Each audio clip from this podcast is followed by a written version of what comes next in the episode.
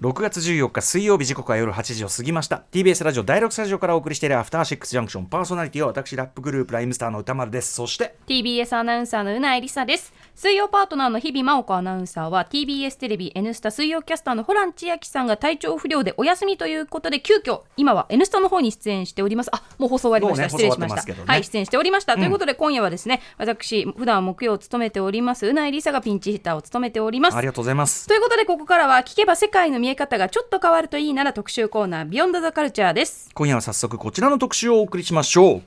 漫画家アニメ化映画化メディアミックスは今に始まったことじゃない。日本のメディアミックスの歴史特集第1弾歌舞伎編。メディアミックスとは本来は広告用語なんですが近年ではテニスの王子様の舞台化といったある作品が別のメディアへと組み替えられることを指す言葉ですはい、ということで、まあ、あの割とね最近のエンタメのあり方って、今となってはすごく普通になったとかね。ね。なんですかね最近で言うとやっぱ角川角川映画と角川文庫とかね、メディアミックスっていう、あの始まりって感じがしますけど、始まりじゃないんですね。日本はむしろメディアミックス昔から能とか歌舞伎といった伝統今となってはその古典芸能みたいなところから、はい。その時代から結構盛ん。なんならあのメディアミックス先進国とも言っていいのではぐらいの盛んな国だったということでございます。ということで今夜は日本におけるメディアミックスの歴史について早稲田大学演劇博物館助教の赤井きみさんにたっぷり話を伺いたいと思います。赤井さんいらっしゃいませ。よろしくお願いしはます。い。よろしくお願いします。ということであの5月31日水曜カルチャートーク推し活展ねお話を伺って以来でございます。ちょっと短いスパンでお声掛けしてしまいましたがありがとうございます。ありがとうございます。あのーやっぱあの時に推し活展のお話めちゃくちゃ面白かったのとなんかこう赤井さんのお話もっと聞きたいなというような感じが我々もしてリスナーからもそういうのいただいてるんでちょっといいですか？えっ、とですね FFI さんメディアミックスの歴史特集楽しみにしていますと先日の推し活展の放送を聞いて赤井さんのお話をもっと聞きたいなと思っていたので再登板が嬉しいです。ね歴史のお話が中心かと思いますが歌舞伎では今年に入ってファイナルファンタジー10や、えー、刀剣乱舞が上演されていますね。現代における歌舞伎の展開についても外観をいただけたら嬉しいなと思いますというような FFI さんとか。はい。とかありがとうございます。ま、マチン好きね FFI さん好きとね赤井さんもおっしゃっております。ということで赤井さんのご紹介改めてうないさんからお願いしますはい。赤井さんは早稲田大学演劇博物館の助教でいらっしゃいます。ご専門は日本の近代商業演劇と文学に関する研究。現在は早稲田大学演劇博物館で、えー開催中の推し活展を企画されているということですね、推し活展いつまででしたっけこれね？8月6日ま8で。月6日までね、はい。一応でも8月6日までまだ時間あるってねあの調子こいてるとねのちょっと閉館ですね。あの展示期間が長くてですね、ん。いつでも行けるって思ってると大体終わってるっていう。きあの気の緩みが落ちがちな。そうなんです。あうんのうん。かなり他の館に比べて長めに 展示を行っておりまして。こ。れねでもねうなぎさんう推し活ってめちゃくちゃ面白そうだから。名前から面白そうで、うん。先ほどちょっとポスターだけ拝見した、はい。ぜひあのポッドキャストでもいいからあの赤井さんのお話後から お追って聞いてください赤井さんの,、あの解説が素晴らしいんで、はい、あの聞いたら絶対うなぎさんも行きたくなる、ね。もう昔から推し活っていうのは行われていたんだよっていうそそうういう展示のですねってことですよね古くから普遍的なものなんだよという。うん、ということは今日の話にも通ずるまさにそういうことですよね。まあ、まさに今回はそのメディアミックスの話は、あの赤井さんのむしろそのメインの研究対象というかそう。ですね、はい、あの推し活展は、まあ、あの課の企画としてやっておりますが、うんあの普段研究している方としてはメディアミックスですとか、まあ、この後話しするアダプテーションというものについて。まあ、日本語で焼いてば本案っていうところですかね、ね。アダプテーションね、はい。はい。ということで、改めてですが、一応、メディアミックスとは一体何なのかというところを改めて整理しておきましょうか。はい。はい。えっとですね、メディアミックスというのはやはり異なる媒体例えば漫画とぶ演劇とかですとあと映画とまあ小説とかですね異なるメディアを組み合わせてあの本来は広告用語としてそのお互いの、まあ、うん相乗効果で影響や波及効果を高める手法のことなんですが。読んでから見るか、み見るから見てからまさに本当に、ねそうです、はいのうん。おっしゃる通りなんですが、まあ、ただ近年では本当にそういうちょっと異なる媒体のですねものがあの同一の素材一つのコンテンツをうんうん。両方使っているということを指すようになっています。今もうむしろなんかこう IP ビジネスというかあのキャラクターものとかはもうそうやって展開するの前提ですよね。前提で。すし、まあ、あの本当に多岐にわたるうん。コンテンツの混交が行われているっていうところだと思います。もはやすごく普通になった感じがありますけどね。はい。えーで先ほどあのアダプテーションとおっしゃってましたけど、そうなんです。ただこのですね元にある作品を別の形に作り変える、まあ、つまり元の例えば小説なら小説のまま受容するのではなく別の形に作り変えて、えー、とまあ、作り直す行為自体をアダプテーション、まあ、先ほど田村さんおっしゃったように翻案ですね、日本語では。はい。はい、というふうに使うんですがこのまあアダプテーションというですね、うんあの元にある作品を別のメディアや別の文脈に移し替えて再生産する、そして流通させるというのは、まあ、メディアミックスを支える根本の根幹の考え方。い一個一個だから本案があって、そうですね。それまあそれがまとまってメディアミックスみたいになるまあ、メディア間で行われればメディアミックス、うんうんうんですけど、まあ、小説から小説まあ、メディアが一緒の場合でも作り直される場合は当然ありますので、まあ、元にした同一素元の素材があってそれを作り直した場合本案というかね。そうですね。感ことですもんね、まあだから例えばなんだろう小説の映画化ってそこにはそのメディアを置き換えてるわけだから、本案どうやって置き換えるかというまあ、工夫なりなんなりがされてるってことですもんね。それがあるものは本案、はい。私もなんか映画表の中でこれはいいアダプテーションですねなんてことをねなんか言ってみたりしますけども、ね。まあそういうこと。映画はね本当に古く元にある作品リスペクトしている作品を作り直したりとか、うん。もしくはちょっとサンプリングしたりとか、はい。そういうことがありますので、うんうん。これまさに実は本当はねあの赤井さん映画領域がねあのメディアミックスも。えそうですね演劇と映画。演劇と映画はい。がね、本当は本領ですが今日はちょっとその前の時代から お話伺おうかなと思っておりますが、はい。えーアダプテーションというこの概念そのものはいつ頃からあるものなんですか？そうですね。こちら、まあ、あのこのアダプテーションという言葉自体は2000年代から、まあ、欧米の映画研究を中心に使われ始めたんですがもともとのそういうなんでしょう、まあ、なんだろう作品というのは絶対的なものではなくて、うん。たくさん作り変えられてそうやって再創造されてうん。作り続けられたんだよという考え方自体は1960年代から70年代うんなどでですね、まあ、いわゆるポストモダンの時期にテクスト論というか。テクストそうです。まさにテクス,、うんうんうん。テクストというのうんは作者のものではなくて作者から解放されたものであるとうんうん。いうような考え方が出てきてまして、うん。このアダプテーションに一番分かりやすい例で出されるのはフランスの哲学者のロラン・バルトがですね、はい。そのものズバリ作者の死というですね、うん作品は作者の手から離れているものなんだという、うんうん。えーものでテクストは、まあ、作品はですね現在過去の文化からの引用からなる多元的な織物であると、うんうん。もうつまり過去からやってきたんだと、うんうん。積み重ねられて、うんうん。っていう考え方などがそもそも一つの作品自体がね、それ自体突然ボンと現れたもんじゃなくて、何らかの文脈からそれこそななんていうかなある種のモザイク上のその引用だったりアダプテーションのから成り立ってるものですもんね絶対にね。そう。なんです。本当になんか、完全なオリジナルって実はないんじゃないっていう、うんそもそもの考え方として。本当にオリジナルな表現というかポンってやったら我々はそれ理解できないそうなんですよ。ね。、まあ、見たいのかっていうところですよね、うんうんうん。誰も見たことない世界を、うんうんうん。それがそれが何であるかをまず理解できない解できないっていうことでしょうからね。はい。うんうん。そうなんです。ただやっぱりこのですね、まあ、こういう再創造というか本案っていうのは、はい。やっぱり文学や映画研究、まあ、もちろんその重要者層の中でもちょっと原作に劣ったというか二次創作うん。としてかなり軽視されてきた傾向があるんですが、うんうん。まあ、近年ではむしろ本当に多様なメディアミックスとかが行われてますので、はい。むしろ原作に元の作品に新しい価値をもたらすものではないかというですね、ちょっと考え方の転換が生まれてきています。もうそれこそその元の元のまあ原作というかなそのオリジナルにさらに新たな生命力を与えるっていうかそうね。あそういう読み方できるんだとかそそううやっあそう。て再創造もまた一つの解釈なのであそういう解釈かとかですね、うんうん。はい、まさにあの先週かな「あの未来の源氏物語」っていうね山崎直子さんの著書、あのベースにお話を伺ったんですけどなんかやっぱ古典を読み継いだりとかってそういうことですもんね。まさにあのアダプテーションは実はあの翻訳というあの考え方とも通底するもので、あの別の言語からまた別の言語に新しく作り変える行為なんで、ので翻訳というのは、もちろん現代語訳もですね、昔の言葉を今の言葉に作り変える、うんでそれはやっぱり昔はその、まあ、二次的なものに過ぎないと言われてたんですが、むしろそれが新しい創造性じゃないかとはいいうふうに特にね直子浦さんの先週のお話私も伺いましたが、はい、やっぱりその新しくその今にあのアジャストする形で作り直すっていうことはやはりさ素晴らしい創造性だと思いますので、うんはい。えーというような、まあ、アダプテーションという概念があったりすると。えーということで、えー、とこれはその今日の特集にね、まあ、つなげていくならば、日本の文化の中においては、まあ、アダプテーション、まあ、だからそのトータルで言ったらメディアミックスみたいなことが割と行われてきた昔から。そうですね、まあ今言ってそうです。アダプテーションという考え方今欧米から来た考え方なんですが、うんうん。まあ、そもそも日本はですね本当にそういう、まあ、概念もない前からもう日本の文学や絵画芸能ではですね、そうやって元にあるものをまた別の形に作り変える、うん。あのっていうこの行為がですね本当にずっと続いておりまして、はい。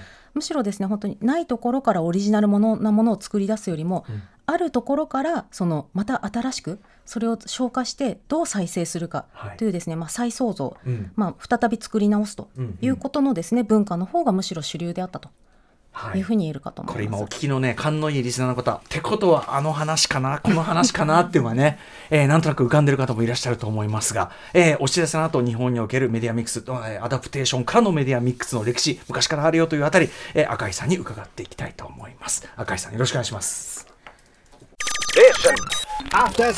Junction.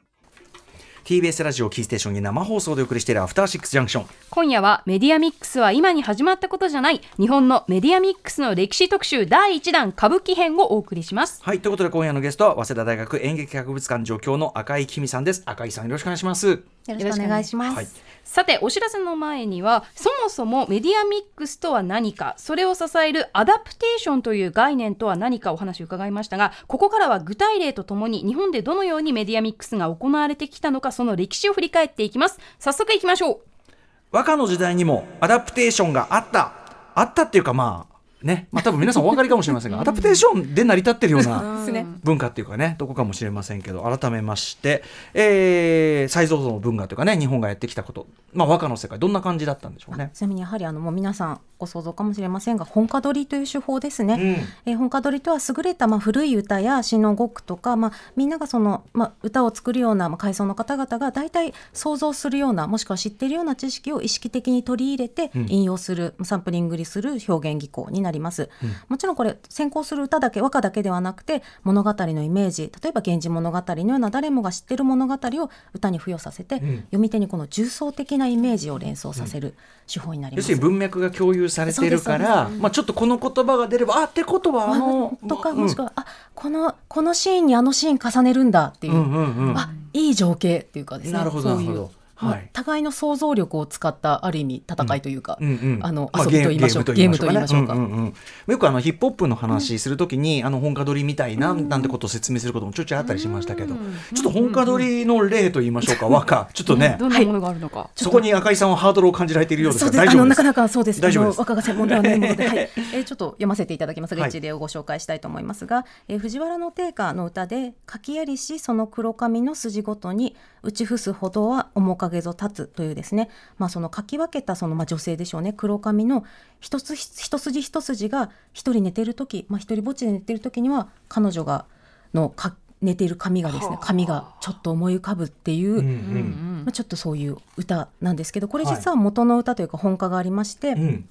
泉式部という女流歌人が歌いました「え黒髪の乱れも知らず打ち伏せばまず書きやりし人ぞ恋しき」という歌で、これは黒髪の乱れにも気気づかず、まあ、私が横たわっているとこの髪をかきなでてくれた人がかつていたけれどもそれが恋しくて仕方がないと、まあ、その髪を髪とその黒,、黒い髪をかき分けるっていうですね、うんうんあのかきなでるといはい。うシーンでこの男女の。うん。まるでこの二人が本当に同時代にいて生きているような歌なんですが、年代実は。そうですね。定価の方が180年ほ100年以上後なんです。180年後にそうですね。はい。泉式部の歌を元とあたかもねそれのこう男性視点版みたいな。そうと女性視点版のようと女性視点版とに見えるんですが、うん。実はこの元の女性の泉式部の歌に対してあの定価がですね、うん。まあ、100年超え超えてアンサーをうんうん。するという。はい、しかもその定価の曲あの曲あの曲じゃ歌を聴いたかあの和歌を聴いた人は聞く聞くことを想定している人たちは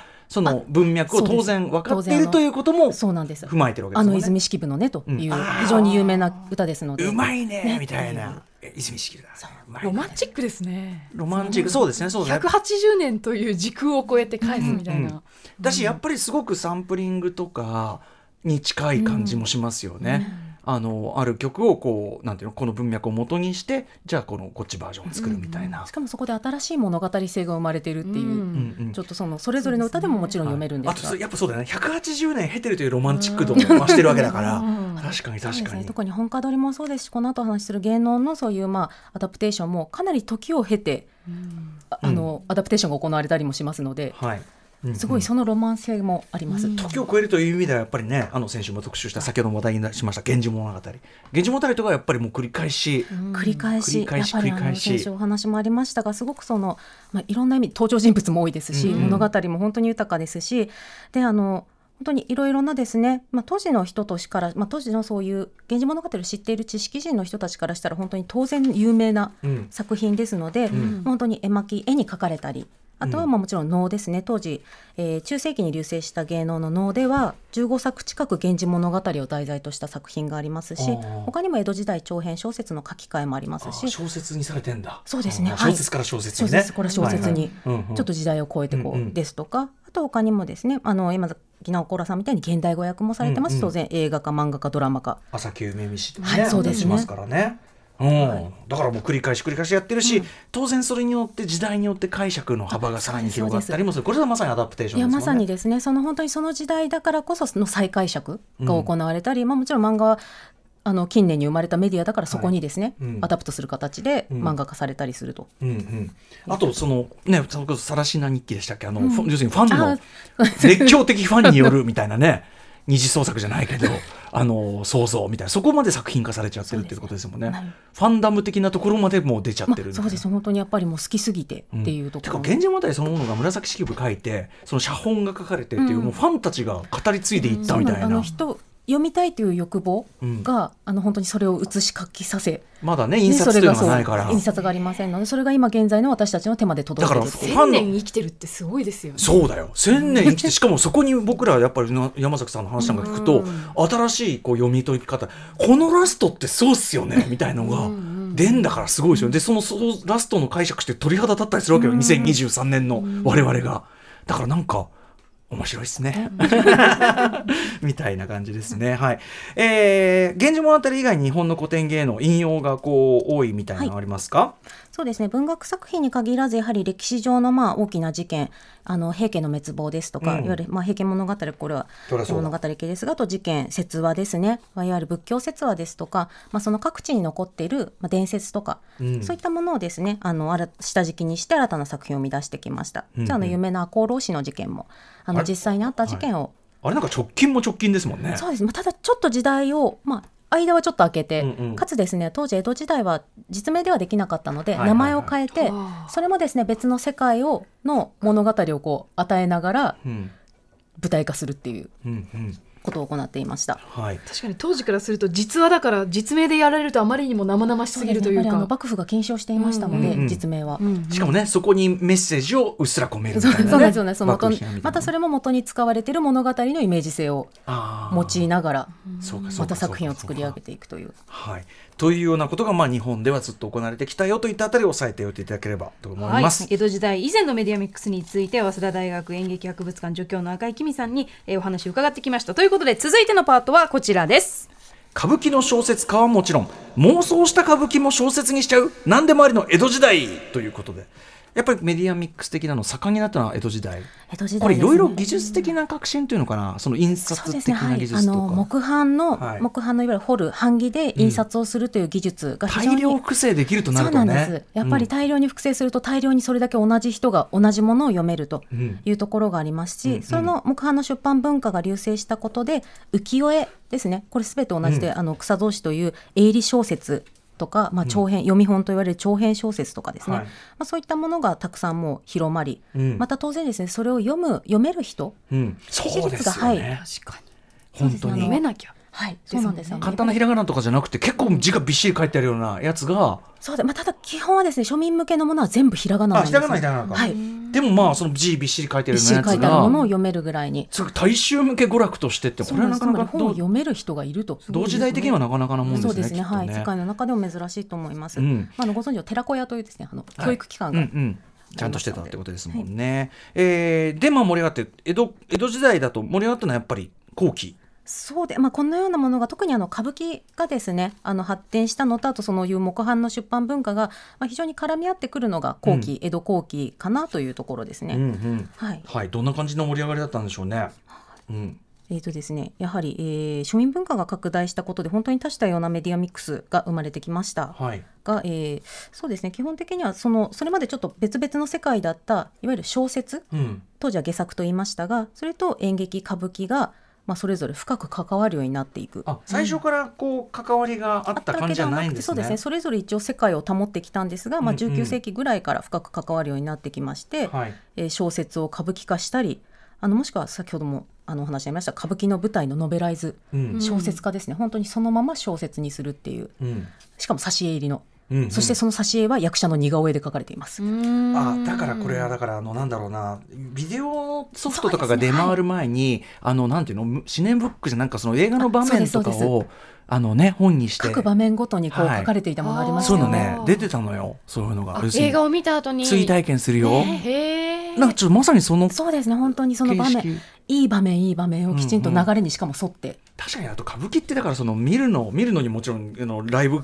ライブ芸だから、チケット買って行かなきゃいけないし見るなら一日がかりだしだからその手軽に味わった気にさせるって意味でそのメディアミックスっていうのかなそのアダプテーションされた歌舞伎っていうのも結構需要がやっぱありそうですねそうやっぱね。やっぱりあの需要があるからこそ本当にたくさん作られていまして、うんうん。で当然ですねその、まあ、小説を歌舞伎化してノベライズされている、うん。でさらにその歌舞伎ノベライズされたやつがまたですねあのパロディ小説になるとかですね。はいはい、ちょっと例えばどんな感じの,、はい、えー具体的にはですね、いあの？三島教伝というですね原作者の、まあ、長編小説の復讐祈願朝香の沼というこれですね。あのちょっと小平次という男性の幽霊が登場する作品なんですがお小平次はいはい。これの小平次珍しいんですよ男性の幽霊基本江戸時代女性の幽霊なので。確かに。まあ森岩さんね、ねしかり。そうなんです、はい。うんうん。でこちらがですねももともと小説があったのを鶴屋南北という歌舞伎の作者によって「色襟おとぎ草子」という作品になりうん。でこれがですね評判となったためあの雨天縁馬という落語中高の祖とも言われるあの文化人がですね、はい。えー竜宮の会小肌の小肌五平次かな？というですね、うん。えー、と海の中に置き換えたパロディ小説を。ちょっと浦島太郎。そうですねあの小肌小平次という、うん。あの小平次がですねうん。名前がちょっと魚の名前に似てるので、あー。はい、海の中に入れたという作品をきました。うんうん。で当然この小平次という男性の幽霊ですねその後、まあ大正時代とかもずっと歌舞伎の作品になったり、はい。はい、近年でも小説になったりしています。うん。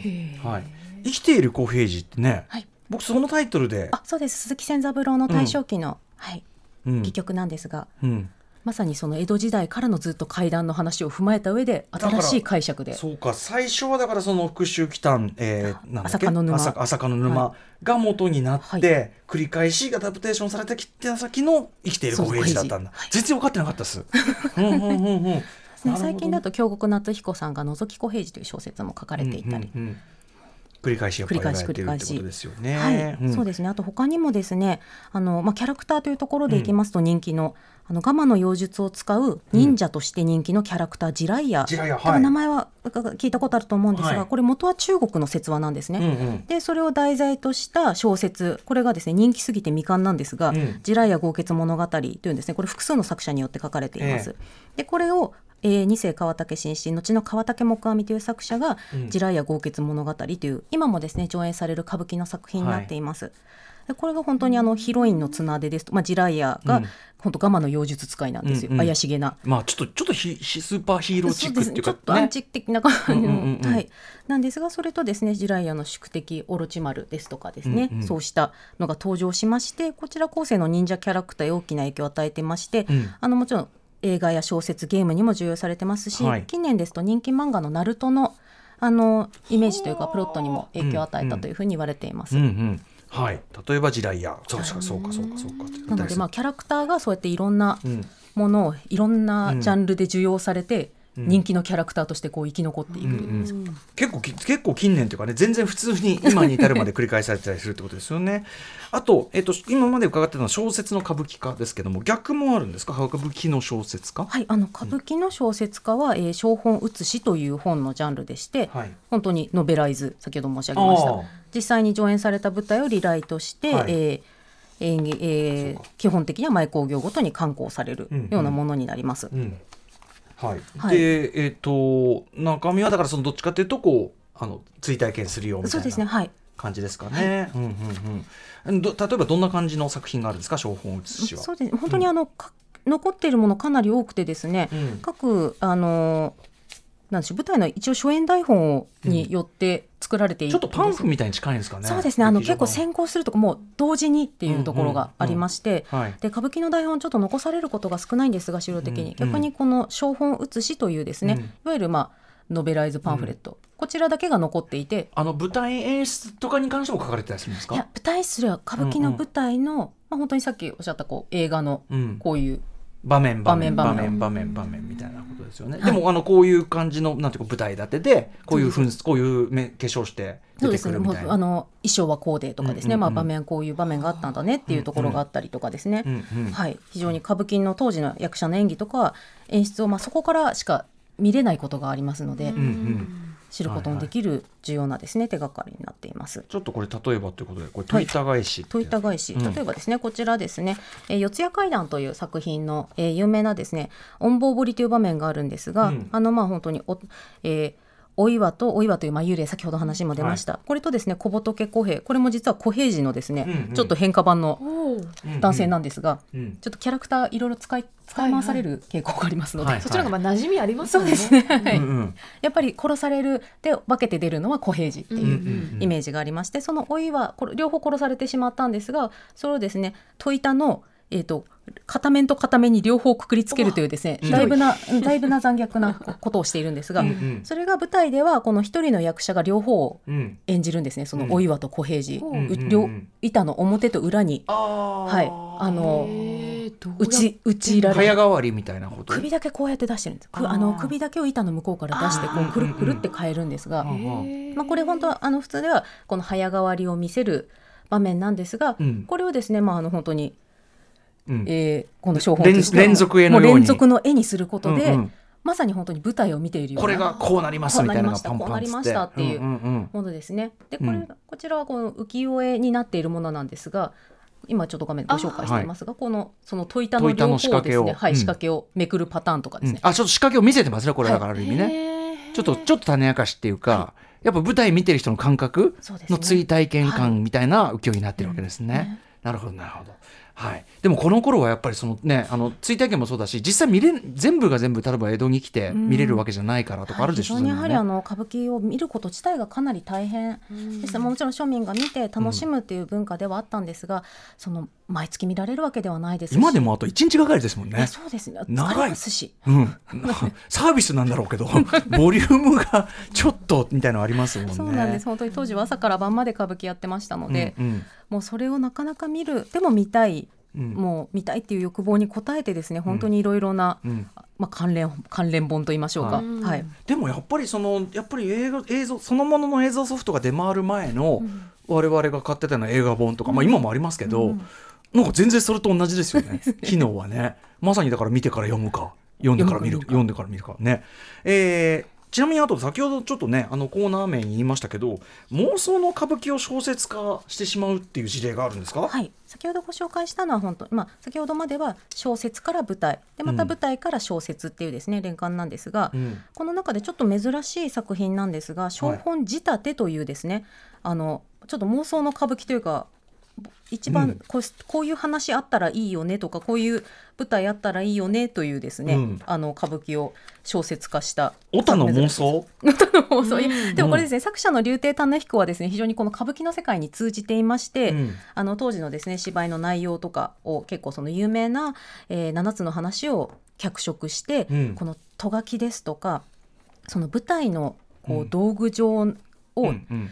なんていうの意識したうん挿絵とともに妄想の歌舞伎が繰り広げまあ、られると要するに実際にその歌舞伎は上演されてないんだけど、その実際の舞台はこうだよとか、ちょっとメイキングっぽい架空メイキングも込みみたいな。ただ堂々とメイキングっぽくしなくてちょっとメイキング感あふれると言いましょうか、うんうん。挿絵の隅っこの方に下座音楽音楽を弾く人たちですね。演奏する人たちがちらっと書かれていたり、うんうん。あと、えーまあ、あの舞台の上に船船が出ているシーンなんですが、例えば、はい。船が出ているけれどもまるでそこに実はちょっとですね大道具だよというのが分かるような形で挿絵が描かれていたり、あー。だからちらりちらりといやこれは実は歌舞伎の舞台でやっていてね、うんうんうん。という体で話は進むんですがそれは実際の歌舞伎の舞台では全くされていない作品で。なんかだから架空のなんだろうなそうちょちょっとメタ的なっていそううかなんです。本当にメタ的な、メタ的な仕掛けを入れることで本当にあるものに感じられるっていうか。でも実はそれうまいうまくそのうんうん。こういうちらちらと実はこれはうんうん。あのここでこうあえて歌舞伎の舞台でやってるっぽく書いてますよというのもちらちら見せるというですね。こ。れ竜亭種彦さんって人がそこなんていうかなここまで変なことやってるっていうか そう。感じなんですか？あの劇会にやはり通じていたというところがありまして戯作者の中でも、うんであの本当に中のですね。実は中のその劇場とか楽屋の様子などが細かく書かれている。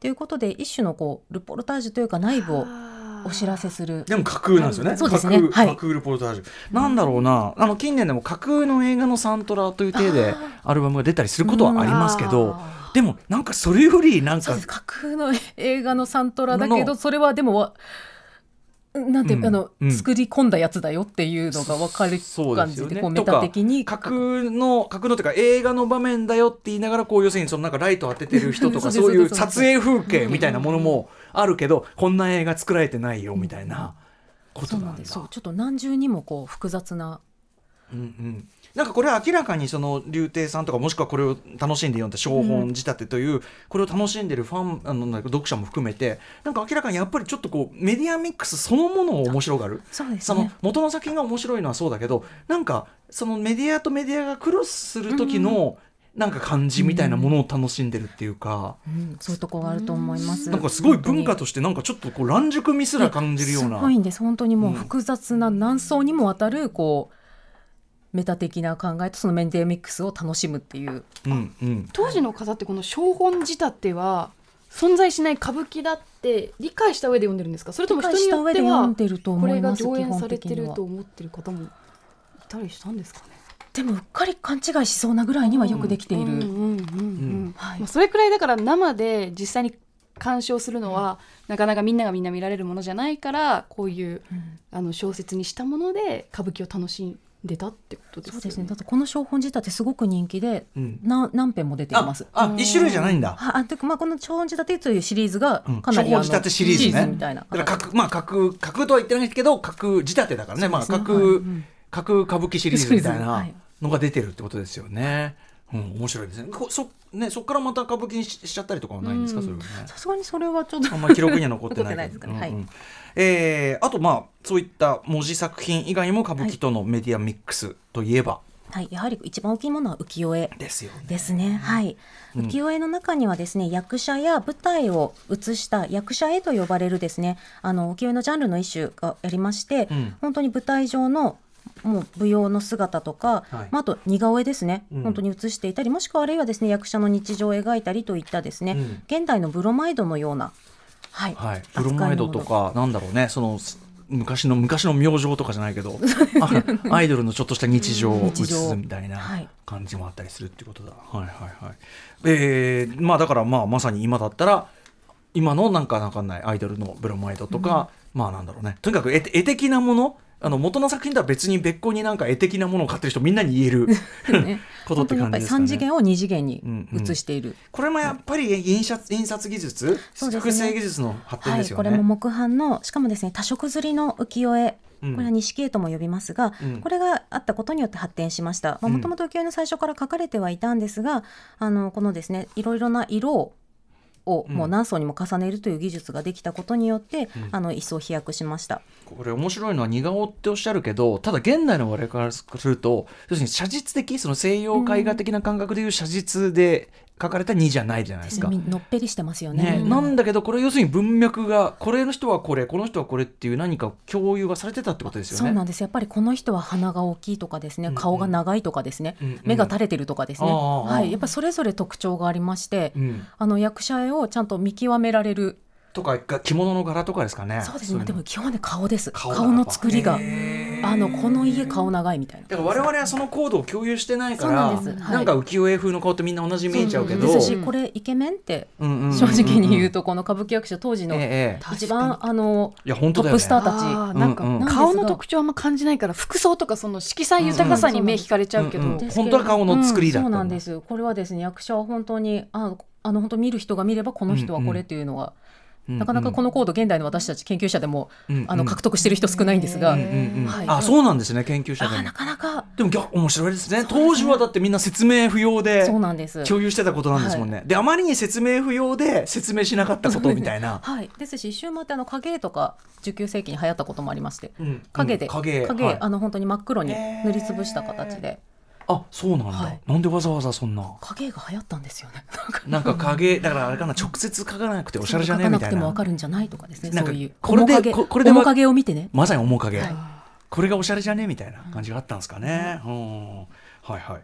えー、と浮世絵から歌舞伎が生まれたりってこともあったと、はい、そうですね。この非常に珍しい例ではあるんですけれども、まあ、基本的にはこの舞台を浮世絵に描くっていうことが基本ではあるんですが、うん。えー青戸草子花の錦絵という川竹木阿弥が描いた作品なんですが、うん。こちらはですね歌川豊国という人が描いた、まあ、これも役者を一応モチーフにした豊国漫画図絵という絵からですね着想を得て作られました。その役者絵からっていうのとなんかよっぽど変わった紛争でもしてたんですかね？これはですね、えっと、弁天小僧というですね、うん。えーはいはい。この女装の悪党うん。の絵がですね、はい。えっとこちらなんですけれども、うんうんこちらをですへねー。見た、うん。まあ、後の五代目菊五郎があこれいいじゃんそのと言って一枚だけで。はい。それでこうなりたった一人が写ってる一枚だけで。はい。今もあるですね弁天小僧菊之助という。弁天小僧ってこっからえじゃあ一万円から生まれたんですか？あそうですねはい。えマジで？へえへえあ全然知らなかったです、そうなんです。これももともとこの弁天小僧っていうのもうん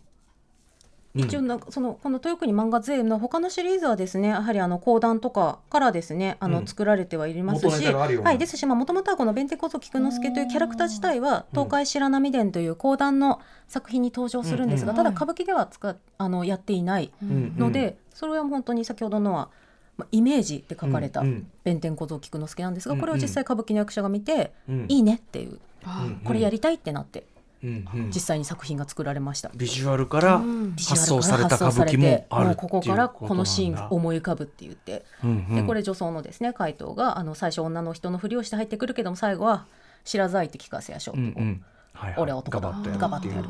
うんうんうん。うんえーでもなんかそれも今そのなんていうかな一枚絵から発想して何かみたいのってむしろすごい今っぽい話っていうかあとなんかわかんないけどあのヒプノシスマイクとかさ、うんその元はアニメ作品じゃなかったじゃない、そはいのアニメキャラ風の絵面と声優さんがラップ作品だけあって、作品世界があるかのように作ってったみたいな。だからそういうようなことを前からやってたってことですよね、やっぱね。面白いですね。やっぱ日本人好みなんですかねなんかねこれね。ね。昔から盛んっていうのはね、はいこれちょっとあのリスナーからのメールもここで一個ご紹介していいですか、はい。ラジオネーム解決ぐさっとさんなんですけどこの方ねようやく私の愛する世界にたどり着いてくれましたねと、えー今でも人気になるかな天本中心柄、えー義経千本桜等の演目はもともと人形浄瑠璃、えーと文楽のために書かれたものを面白いから歌舞伎でもやろうとなったんですねと。つまりアニメの実写化と同じなんです、えー文楽をアニメというと怒る人もいると思われますが人間が演じてない以上アニメと言ってもいいと思います。ね。四谷怪談は中心蔵のスピンオフとして生まれましたしと。だからバットマンからジョーカーが生まれたのと同じなんですまさにという感じですかね。素晴らしい詳しいお詳しい、うんうん。まさにそうおっしゃる通りでですね。こちらは今あのちょっとメディアミックスというところですので他のメディアというところで今お話ししましたが、うん当然日本の芸能はですねあの先行する芸能作品ですとか、そういったものを全部享受してうんやっておりますので、人形浄瑠璃や歌舞伎は元にあった能はい古くからある能の作品をですね、摂取して、うん。えー作品を作り上げてきましたし、はい。人形浄瑠璃の作品、まあ、先ほどあのいろいろと金手本中心蔵とか挙げてくださったものとかも、うん。全部ですね歌舞伎はそれを義太夫狂言というふうに言いますが、あの物語だけを拝借してくる。これ不思議なんですが人形人形浄瑠璃は人形がはい。演じる芸能なんですが、うん。人形が演じたものを今度は人間が演じるというですね、うんあのもう、うん。携帯さえも変わってやる人も変わってきてるっていう。実写化みたいな感じ。いやまさにだからまさにそうなんです。まあ本当に人形をねアニメっていうとっていうんですけど、やっぱり人形はあくまでも本当に日本の人形浄瑠璃は人間の動きに極限まで近づけた、うん。あの人形の動きをですね、ええ。本当にまあまるでリアルな人人間をそこで演じさせてるんですが、うん。人形は人形ですので、あくまでも人間ではない。うん。そこにですね、まあ、物語をすごく壮大なですね、うん。緻密な構成の物語を、はい。まあ、付与して人形浄瑠璃という芸能できているんですが、まあ、それを今度はですね生身のバチバチの生身の歌舞伎役者がもうやってしまうという、はい。今で言うさあの実誰得実写化みたいな そういう批判とかあったんですかね？これ これ人形をやるからいいのにさ これ人気だからって何でもか人間がやったら面白くなんともねえよみたいな。文句言う江戸っ子はいたんですかいねたんですかね。やっぱり本当にこれもですねもともともそういうふうにもうずっと連関しているというか、うん。あたもう前前にある作品を自分たちの、まあ、メディアにか身体に例えば歌舞伎役者役者なら歌舞伎役者の身体に合うように、うん。こうやって作り直していくうんうん。っていうことがもうずっと繰り返されてきているので。それ自体もアダプテーションですよねね。まさにね、そうか身体化するというか、面白いですね。だからその度にまた息を吹き返すじゃないけど、そうですしまたそれに合わせたこう解釈とかですね、うんうん。されていく。キャラクターなんか完全にさっきのジライアもそうだし五右衛門でも何でもいいですけどなんかもう当たり前のようにね、受け継がれてますけど、まさにそういうことですもんね。だいぶ形は変わってるけどそれこそ。でもそれはその時代に合わせて形を変えていってるので、うんうん。むしろその時代に合わせた形の面白さを我々は楽しむうんうんことができる。だからまあ我々が今そのポップカルチャーとして楽しんでいるような作品の中にも後世の人間から見れば線を引けば江戸時代とあのここでリンクしますねじゃないけど完全に一直線上のものとして研究されえますっていうか当然そうなりますよねそうですね。はい。ナルトなんか完全にそうなりますよねやっぱね。はい。えー他にも歌舞伎とのメディアミックスを果たしたような何か他のメディア、他のメディアの何かってありますか、はい、まあ、ちょっとジャンルあの違うジャンルというところでいきますと江戸末期から明治期には、落語や講談などのいわゆる寄席で行われる寄席芸が非常に隆盛しまして、はい。講談の作品を題材とした歌舞伎の作品も数多く生まれました。うん。でも川竹木阿弥がですねあのもう講談を元にして作品を作ると。うん。で寄席芸のそうしたですね演者と作品とかえー歌舞伎役者と歌舞伎の作品を組み合わせて楽しむというですね、うんうん。ちょっとこちら実物をかお持ちしこれちょっと複雑なんですが、うんうんうんうん。はいあのえーとですね、歌舞伎の、まあ、役者とのイメージと、うん。寄席芸の演者のイメージを、えー組み合わせると例えば私、今手元に持ってきましたが、こ超超オタクっぽい話であることはわかる。ここが上にはであのいわゆるあの浮世絵の物物浮世絵ですよ、これ今日持の上の方にはですね三遊亭延長というふうに書かれていまして、有名な、ええあの落語家の延長の、はい。延長さん。はい。延長何段目だろう俺これね、うん。これのですね、うんうんここのこういうですねあの略歴とかが書いてあるんですよ。はい。はい。ただこちらには全然関係ない役者のお芝居の姿が書かれているという。で多分どういうこと？おそらくは多分こことここになんとなく当時の人はイメージできるような、えー違う作品を同じもの違うというかに全くここ関係ないんですよ。例えばその園長さんの話の中に出てくる女の人っっていてうわうんそう。こうじゃなくて？というわけではないんです。っていうわけでもない。ないんです。そうなんです。それならまだわかるんですけど、どういうこと、ね、どういうことっていうただ当時やっぱりその寄席のこういうあの話し家とうん。こういう役者を、うん。まあ、両方競わせるというか、両方を楽しむ？違う作品同士を同じものになんです。ただなんだろうねてマッシュアップ何想これ？像させるみたいな。でも文脈は見えなくてなんか不気味だなこれ、うん。不思議。これ流行ったんですか？いやこのシリーズ何個か出ているんですね。この文脈っていうのは現代の研究者からしても若干謎？若干謎です。私もあの寄せが専門ではないんですが専門家の方に聞いても、ちょっとわからないなっていう。ただわからないだからもしかしたら当時としても高度な文脈だったかもしれないですやっぱりさ江ね。戸とか末期にもなるともうハイコンテクスト化が進みまくっみんなの想像力がもう文脈そうな魔んです。ね文脈魔江戸の。まあ私浮世絵にはあの見立てとかですねそういうまあ何かに見立てて書くってはいはいはいはいい。う方のまあ絵画的な表現もあるんですがそれもやっぱりすごく高度な文脈なんですよね。やっぱり今の私たちには分からないような文脈でも当時のそのすあの、はい。ちょっと鋭い人とかだったら、あうんうん。これとこれがこれで結びつくのねみたいな。それをだからあえてこう明示しないのが粋だったんでしょうしねね。きっとね、にやりっつってねえーでも全然知らなかった。寄せ芸と関係ない歌舞伎のなんで？ダブルネーム。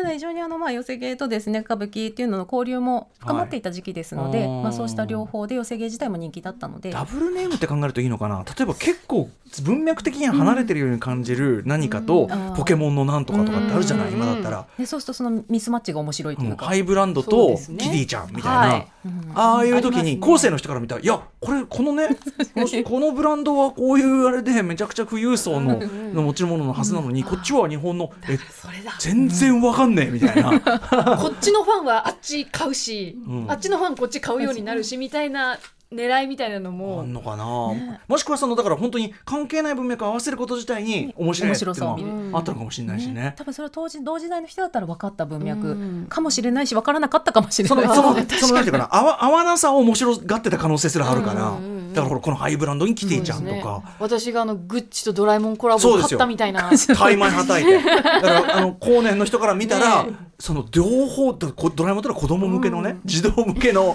漫画でありこっちはみたいなことあるかもしれないですよね。うん。でもそこに惹かれちゃう自分がいるっていうことはうん。ねでもその失われた文脈おそらくそれを説明した文献なんてのは出てきようもないでしょうから。そうですこれはちょっと今のところ。どっかのおせっかいな野暮なやつが説明した私みたいのが全部言葉にして 記録してない限りは必要だね。これは説明ってのは必要だね。みんなね後世の人のためにね。解説説明。ね何でも歌村説明しやがったって野暮かもしれない。後世のためなんだよ。そうですよね。そういうのがあるんだよ。これね。いや知らなかったこれ本当に。ダブルネーム。はい。えー、江戸時代。あと広告用語としてねメディアミックスとおっしゃってましたけど、江戸時代も当然広告ってあったわけで。はい、そうですね。あのやっぱり江戸時代先ほども申し上げました。やっぱり大衆的な文化が非常に花開きましたし、うんうん。印刷の技術もあの格段に上がりました。というところでですね、えー例えばですねこのせあの、えー京橋にあったですねおしろい屋さんがですね、こちら美園千女香というですね、うんうん。ものなんですが、まあもうちょっと亡くなった女方の非常に美しいことで有名なうん。三代目瀬川菊のの俳名を商品につけて、へはい、俳名別売れそう名ですね。別名を。もうなくなる。だから例えば今で言えば分かんない夏目雅子さんのなんか写真を使って何か新しい広告を作るみたいな感じだ。ね、さらにこれはですね各種のその出版社当時の出版社に依頼して浮世絵のこちらもそうですが美人画の中にさりげなく入れてもらったり。あそれはちょっとなんていうのかな？ちょっと広告とバレないようにそうです。まあスステマーク。ステマ的 ステなマですね。はいこかっこ広告ですみたいな。そう他にも小説の中でさりげなくアピールしてもらったりとかですね。あそんなタイアップ？え マジタイアップ？えそんなやってたの？やっぱやるかやるよやね。りますよね。やるよね。うん。そりゃやるか。他にもですよ下作者。自然な営みですよ本当だね。あとですね式亭三馬という作者もですね、まあ、当時下作者その、まあ、小説家だけではそこまで食べていけないというかやはり副業も行っていまして、小物問屋ですね自分のやっていまして、ええ。そこのオリジナル商品の化粧水を、うん。まあ、自分の小説の中に書くと。セルフ。